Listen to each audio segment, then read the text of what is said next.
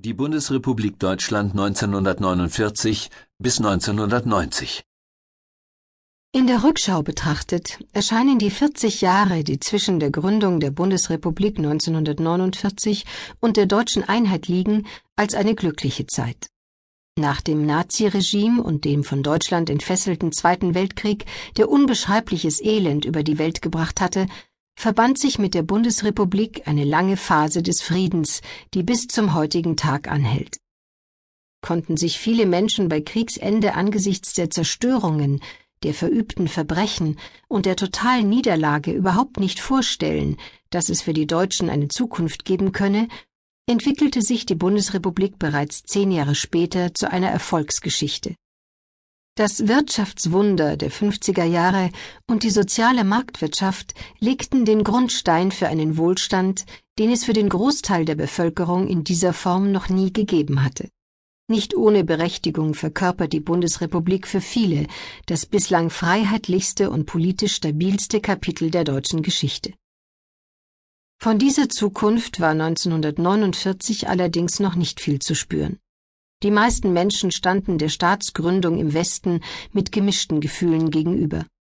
Die Not und die Entbehrungen der Nachkriegsjahre existierten zunächst weiter. Sie wurden erst allmählich überwunden. Die Bundesrepublik war anfangs als Provisorium gedacht, das nur so lange bestehen sollte, bis eine Wiedervereinigung der deutschen Landesteile möglich sei. Die Teilung als Folge des Zweiten Weltkrieges blieb über Jahrzehnte bestimmend in der deutschen Frage. Sowohl die Innen- als auch die Außenpolitik der Bundesrepublik bewegten sich im Spannungsfeld des deutsch-deutschen Verhältnisses, das sich von Nichtbeachtung und gegenseitiger Verdammung in der Hochphase des Kalten Krieges hin zur Entspannungspolitik Willy Brandts wandelte. Normal wurden die Beziehungen freilich nie, weil die politischen Werte, Weltsichten und Ziele, für die die Bundesrepublik und die DDR jeweils standen, unvereinbar waren. Dass es den Westdeutschen gelang, trotz der schwierigen Ausgangsbedingungen eine gut funktionierende und dauerhafte Demokratie aufzubauen, hing nicht zuletzt damit zusammen, dass sie aus den großen Fehlern der Vergangenheit lernten. Die Bundesrepublik war ein Gegenentwurf zum Dritten Reich.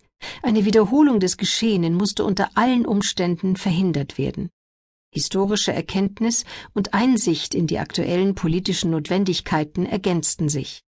Das eindeutige Bekenntnis zu den Demokratien des Westens und die Westbindung unter Konrad Adenauer waren einerseits den politischen Umständen des Kalten Krieges geschuldet, auf der anderen Seite folgten sie den Lehren aus der seit dem Kaiserreich verfehlten deutschen Politik, in der sich Übermaß und nationale Alleingänge, Höhenflüge und tiefe Abstürze abgewechselt hatten.